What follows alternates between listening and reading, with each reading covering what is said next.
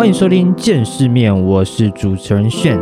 这个节目主要会以建筑的观点带大家横跨不同的领域，用设计发现不同的面向。好，那今天是我 Podcast 节目的第十四集哦，那也是第二季的第二集啊。那因为上一集的时候，其实已经进到第二季的第一集了，所以你会发现哦，我的音乐，我的背景音乐，可能会有点不一样。那基本上我自己就是设定一季就是大概三个月左右，所以我可能之后每三个月啊，我会换一下背景音乐啊之类的。我觉得这样可能会比较有新鲜感呢。好，那今天这一集我想跟大家聊一下海外的工作跟生活经历。那今天其实聊的不是我现在北京的生活，我主要想聊的是我大概在两三年前的时候有在日本实习的一些经验跟一些故事。那不知道大家有没有想过，就是在海外工作这件事情呢？其实我自己在大四以前哦，是从来没有想过说可能在国外工作这件事情哦，也没有想过说我要到日本实习的这种想法。最主要的原因就是因为我那时候其实也没有认识的人啊，或者是身边也没有这种人有相关的这种经验哦。然后其实学校本身也没有特别说有开这种相关的呃实习缺，所以我就不知道说，哎，原来海外实习啊，或者是海外工作，其实也是人生的一种选项哦。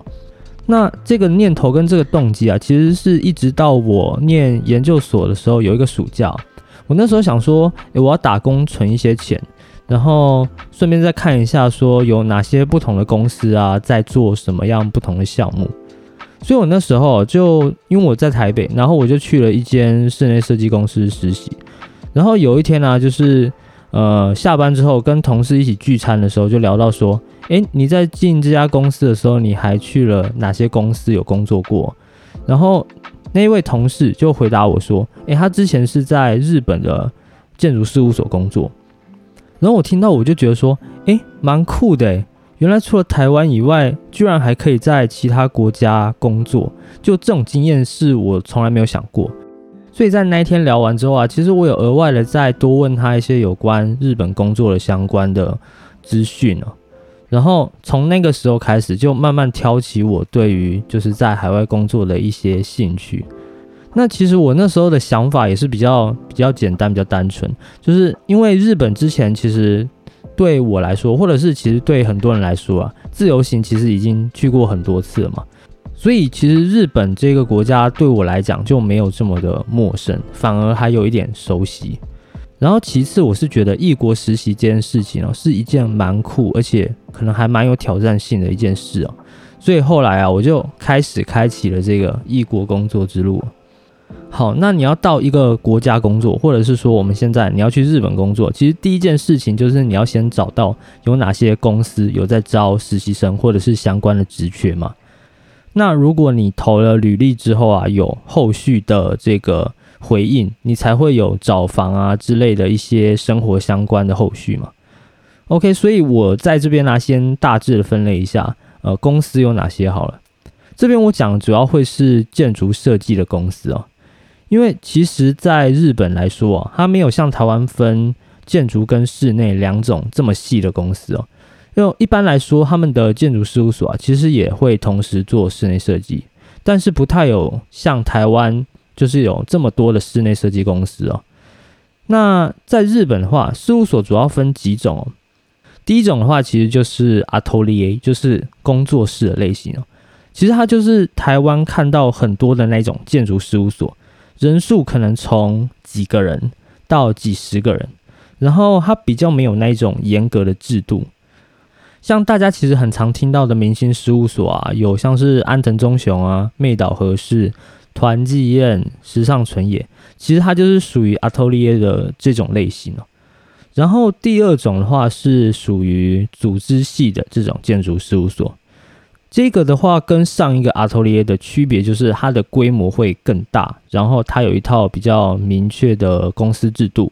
就是基本上它都会按劳基法给你加班费啊，跟一些调休哦、休假的部分。然后部门的话，通常它也会分得更细哦，有专门可能做建筑的，也有可能专门做室内的，也有可能专门管材料的部门哦。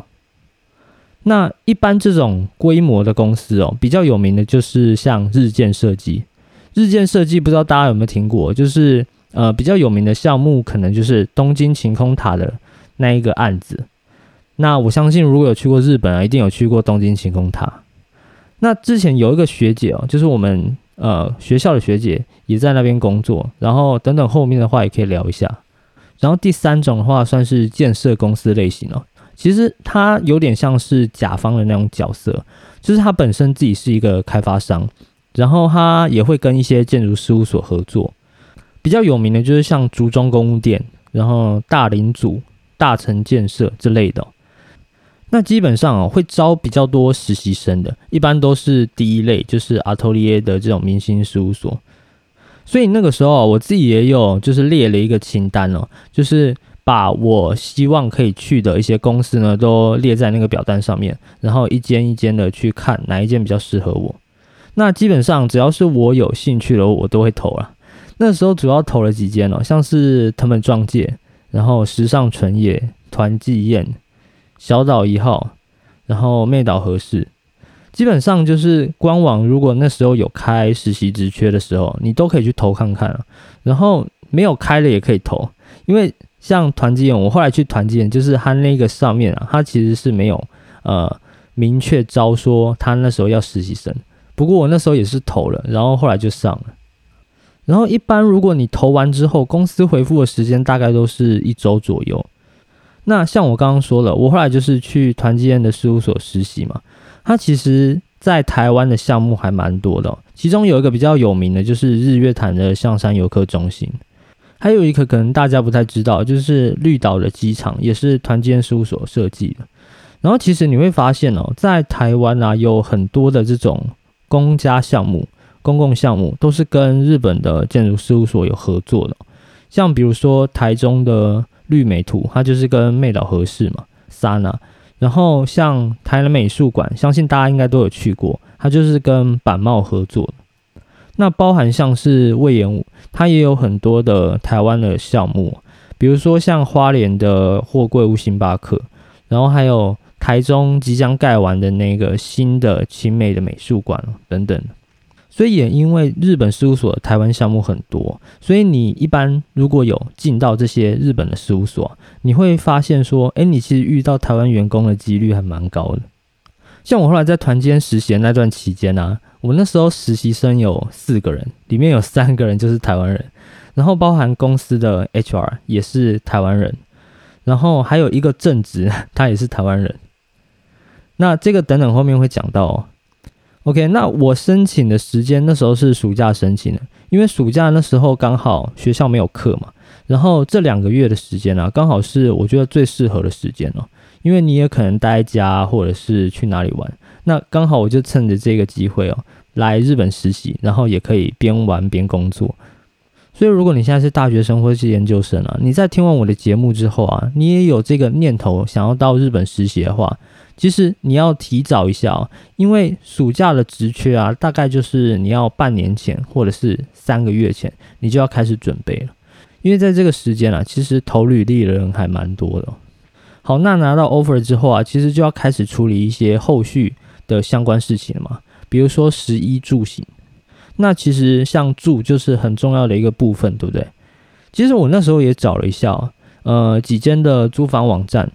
那其实啊，日本租房它跟台湾比较不一样的地方，就是它其实会里面有包含了一些礼金哦，还有一些额外的费用。所以那时候我也是其实看的还蛮混乱的，因为毕竟那个制度跟台湾不太一样嘛。所以我后来找一找，我就发现说，诶，其实有一家叫做 Sakura House 的一间公司。那这间公司啊，它主要就是租给外国人为主，所以它其实也有提供那种短租的服务。就是短租，短到多少？可能一个月、一周，然后长租到一年，可能都有。然后再加上说，它是那种它会包含清洁费、跟电费、网络费全包的这种签约模式。所以我觉得，对于说你只是短时间去那边体验、去那边实习的人，我觉得就还算比较方便一点了。那当然，价格我觉得也有一点点的略高。好，所以在处理完住的问题之后啊，我就买了机票之后就飞去东京了。当然这个期间呢，也 大概有隔了两三周以上吧。然后下了飞机的第一件事情就是先去新宿那边的 Sakura 的营业厅，先把这些租房的合约啊签一签之后，拿了钥匙，就直接前往我住的地方了。然后我住的那个 Sakura House 里面，其实它是有四栋组成的联动的住宅啊。然后每一栋的话，其实里面有四层楼。它的格局有点像什么？它就是进门之后有一个客厅跟一个厨房，然后还有两间的共用小浴室。然后它的一户里面，它是那种上下层互通的。就是如果你要洗衣服啊，或者是晒衣服，你可能就要到楼上或者是楼下，然后再往走廊里面走，它就是六间独立的小卧室。所以哦，这六间小卧室呢，就是共享刚刚说的厨房、客厅跟浴室的空间。然后我记得它一间卧室大概是三到四平大，所以它基本的配备在房间里面配备就是一张床。然后书桌跟衣柜，我记得那时候住的时候，一间是台币两万二，所以其实算是有点小贵哦。但因为它的地段比较好，然后不管你在交通上或者是吃饭，其实都很方便。所以为了说省下这种交通的时间呢，我那时候就决定说，哎，还是住在这边好了。不然你如果是为了要省钱啊，其实还有比较郊区的，你可以去选择。但毕竟说，因为我也来这边不久嘛，所以我也不希望说为了通勤去花这么多时间了。那说到这个吃啊，其实吃在国外工作或者是实习的时候，它也是很重要的一个部分了。因为毕竟实习就是为了去体验工作，但是你也不想要花太多钱在这个上面。所以其实那时候住 Sakura House 有另外一个比较大的原因呢，就是因为它有一个厨房可以煮饭。然后虽然说外面你也会有餐厅啊，比如说像快餐类或者是松屋啊跟吉野家，但其实如果你是自己煮的话，还是相对的比较省钱哦。如果去日本生活过啊，或者是去玩过了，可能就会知道啊，他们的超市啊是在晚上的六点或者是七点以后，其实就会打折，然后打折的幅度大概就是从原价变成半价或者是六折这个区间那一般打折的品相也蛮多的，比如说像水果类，或者是像生鲜类，或者是一些熟食啊、寿司啊，或者是御饭团哦，它其实都有打折。所以我们在那边的时候啊，就是会买一些这种半价的商品哦。那相当于说，你每个月的伙食费其实就会省很多了。那省下来的这些钱呢，你就可以把它拿去假日出去玩啊，或者是你可以特别去吃一间比较好吃的餐厅。好，那讲回到 Sakura House 本身哦，它基本上会来住的人，刚刚说了嘛，都是外国人比较多。所以如果你住这里啊，你基本上会遇到从不同国家来这边工作的人哦。其实光我那时候去，我就有遇到从比如说英国来的，然后从美国来的，还有法国，法国其实也很多，然后还有中国人，那当然台湾的也有。而且我后来发现哦，这些台湾人都是做建筑的居多。所以在各国的环境下，基本上你在里面的语言交流就是英文为主，因为各国有各国的语言嘛，那当然是英文是比较方便的一个语言。所以后来啊，也就也间接的认识了一些外国朋友。周末的时候，其实还是会一起约出来玩啊什么的。然后我第一天到公司的时候，其实我那天到的还比较早，所以基本上你进公司的时候就没有什么人，可能只有那个 HR。一个人在而已，然后我那时候就在会议桌那边等其他人来，大概过了十分钟吧，十五分钟之后，第一个人就进来了。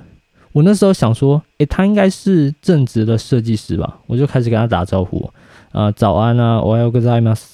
然后讲完之后，他说，诶，你是台湾人啊？我就说，对啊。结果他就说，诶，我也是实习生诶，而且我比你早来一个月而已。然后我那时候就很惊讶，因为我后来发现说，哎，原来我一开始想象的，我以为是全部都是日本人的公司，没想到居然还有台湾人也在。像我那时候同期的实习生，其实就有东海来的，也有逢甲来的。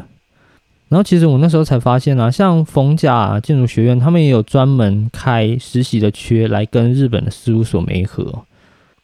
然后在那里的实习生的工作啊，其实任务主要就是做一些手工的模型居多，或者是三 D 建模的部分。讲到手工模型哦，其实它是有原因的，因为在日本的事务所里面，其实他们都很喜欢用实体的这种模型去研究一栋建筑物。所以你会发现哦，同一栋建筑物啊，他们可能呃区别不是很大，但是他们会做十种到二十种来去研究。所以有时候可能明明两个方案的差距就不大，但你还是硬要把它做出来，就是有时候也相对的浪费时间啊。但是我觉得这个就是日本有一种职人的坚持吧，我感觉。好，那除了手工模型占了大部分的时间之外啊，其实还是会有一些其他相关的事情啊。比如说那时候有另外一个项目正在进行，然后那个项目其实已经到后期的阶段，所以他需要画一些施工图的图面。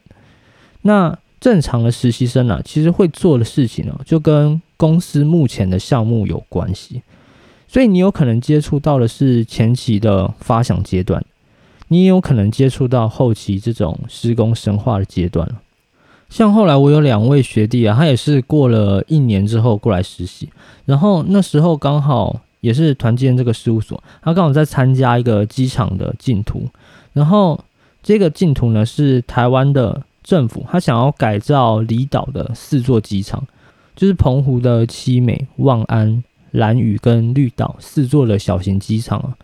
然后他们那时候也是因为这个净土啊，所以也在公司就是通宵了好几天嘛。然后每天也都搭末班车回家。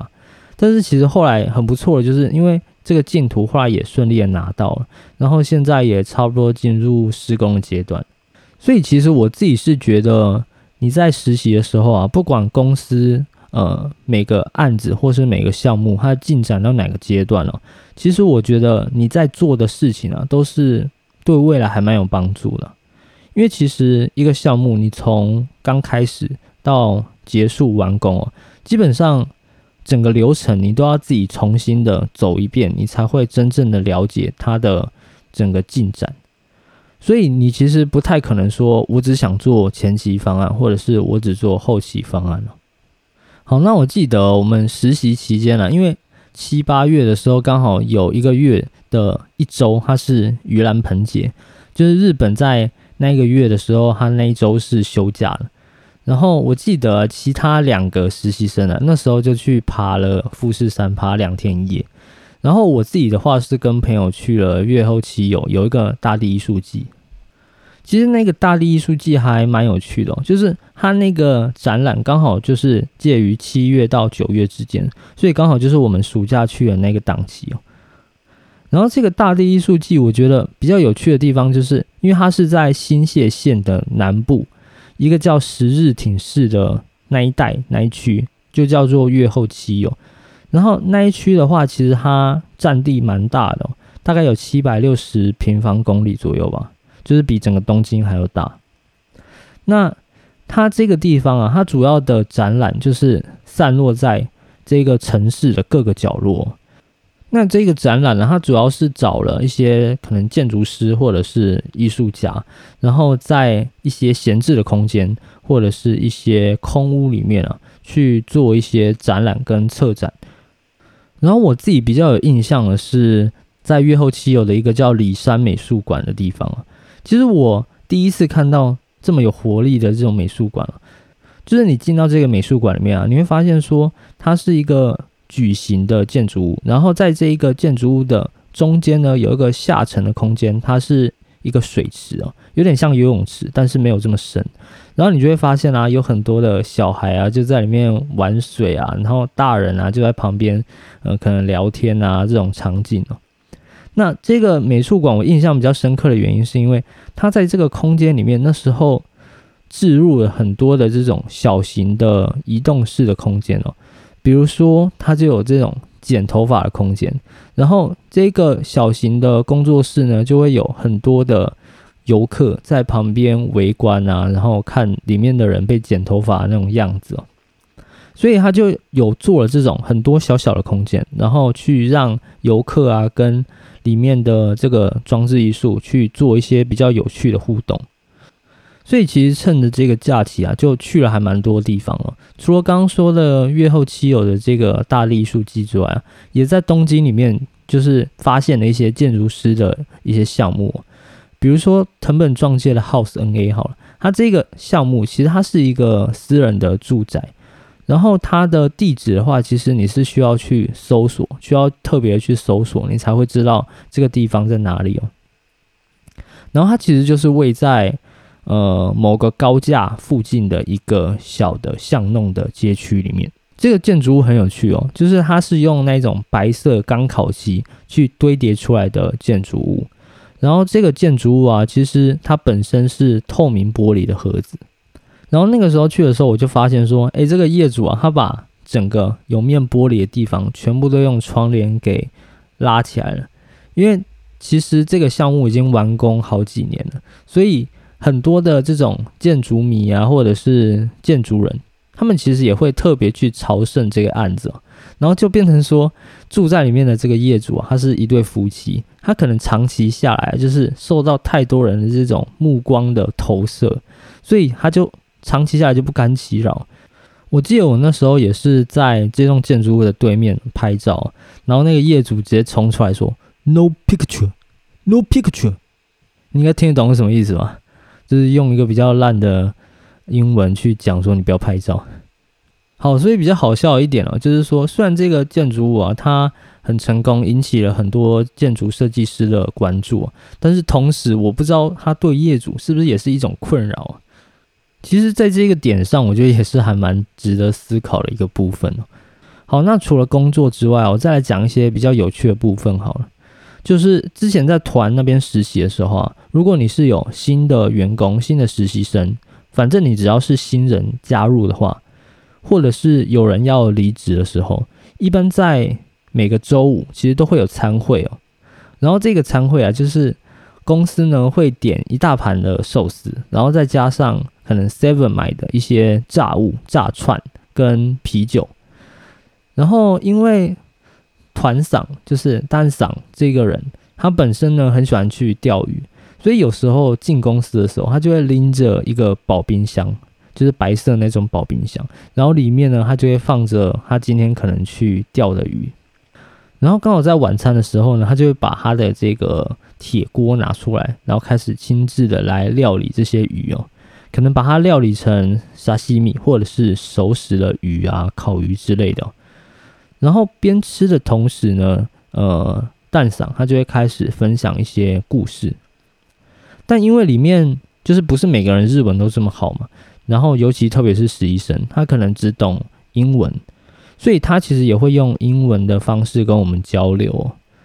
然后除了他自己本身讲故事之外啊，他可能也会请我们就是。去分享一下我们在学校做的一些设计课内容啊，所以我觉得这个部分啊，算是在公司里面还蛮有趣的一个经历哦。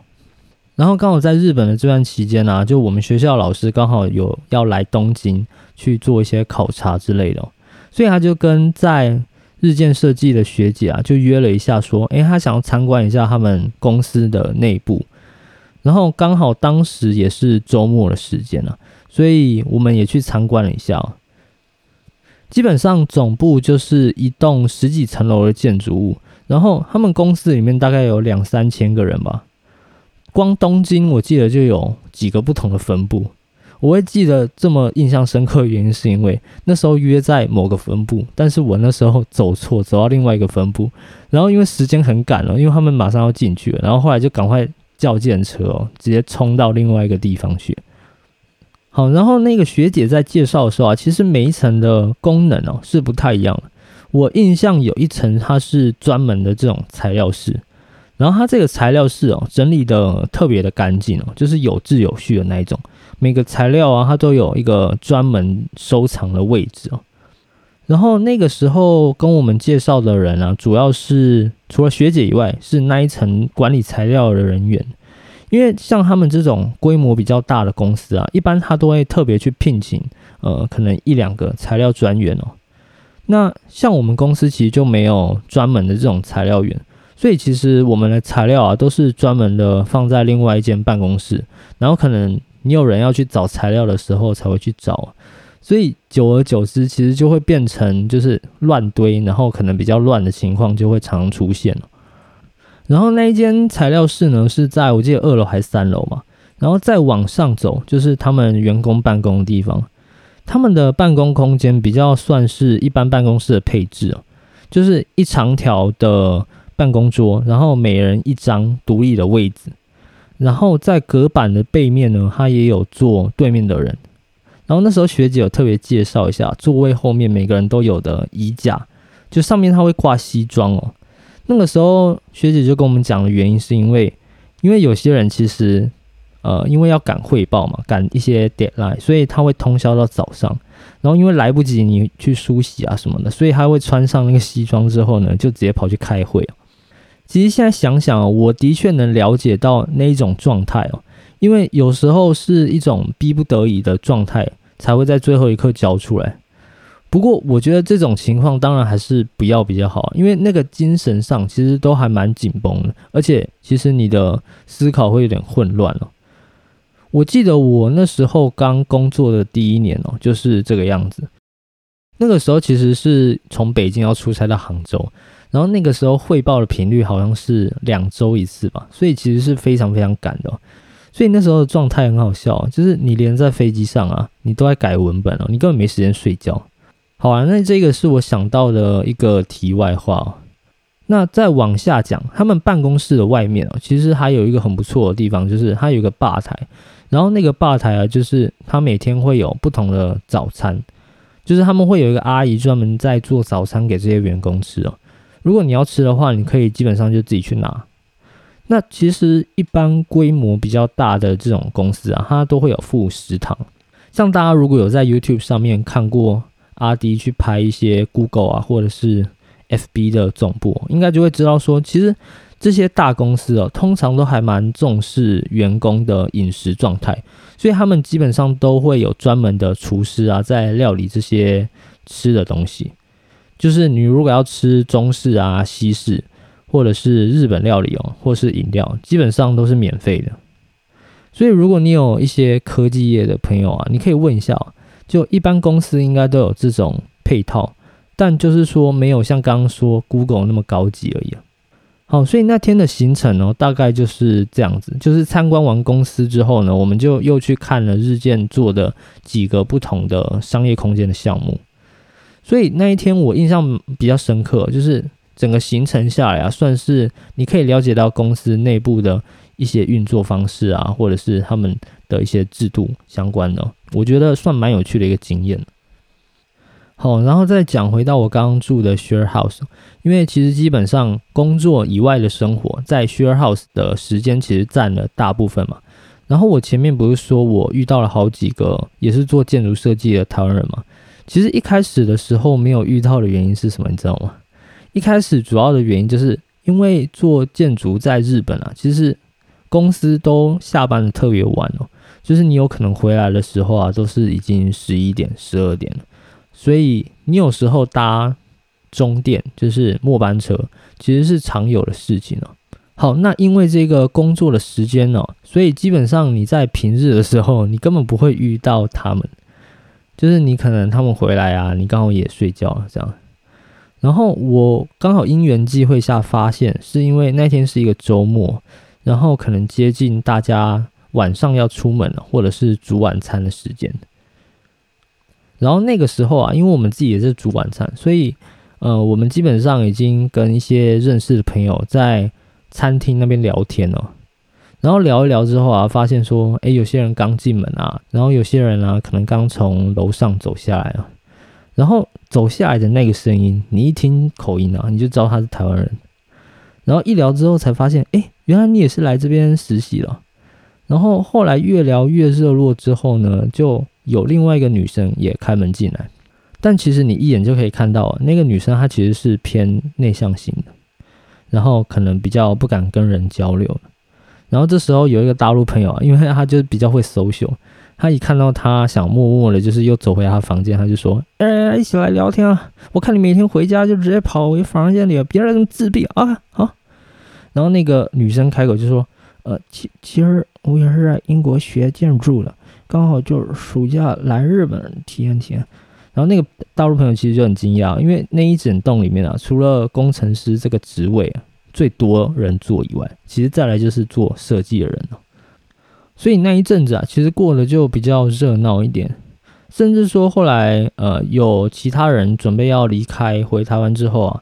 我们还有一起去买菜哦，然后还煮了火锅。那其实那个时候对我的启发就是说，因为一般。你如果在台湾，一定是住套房嘛？你真的是真没钱，你有可能才租这种合租的房子。其实我在台湾自己的时候也是一样啊，就是我怎么可能去住合租了？一定是当然有自己隐私的空间啊，有自己独立的卫浴，这个才是最好的嘛。但是我后来到那边住的时候，我才发现啊，虽然有蛮多东西需要共用的，但是你多了一些同圈子的人，而且你可能还会遇到更多有趣的事情。那这些东西就是我来这边之前呢，我可能完全没有想到过的事情。一开始其实就像我前面说了嘛，我来这边其实可能很简单的，就是只是想来日本的事务所实习，然后可能实习结束了之后啊，可以在这边玩个两周左右。所以我觉得这种很多没有在计划里面发生的事情呢，往往就是你会成为记忆里面比较重要的一个部分。好，那其实我来做一个总结好了。就实习这个东西啊，其实对我来讲是比较快的一个方式哦，去了解说我适不适合在当地工作，跟体验文化的一种最快的方式那其实对我来说，因为我比较喜欢稍微有点冒险，然后有点新鲜的生活，所以其实对我来讲，在异国工作就是一个比较好开启一个人生新的冒险的一种方式。那当然，每个人就喜欢的方向也不一样。不过，我觉得如果你是对这个国外有兴趣的话，我觉得你也可以趁着年轻的时候啊，就是出来多尝试一下。因为你不尝试的话，你可能也不知道你自己到底心里面想要的是什么。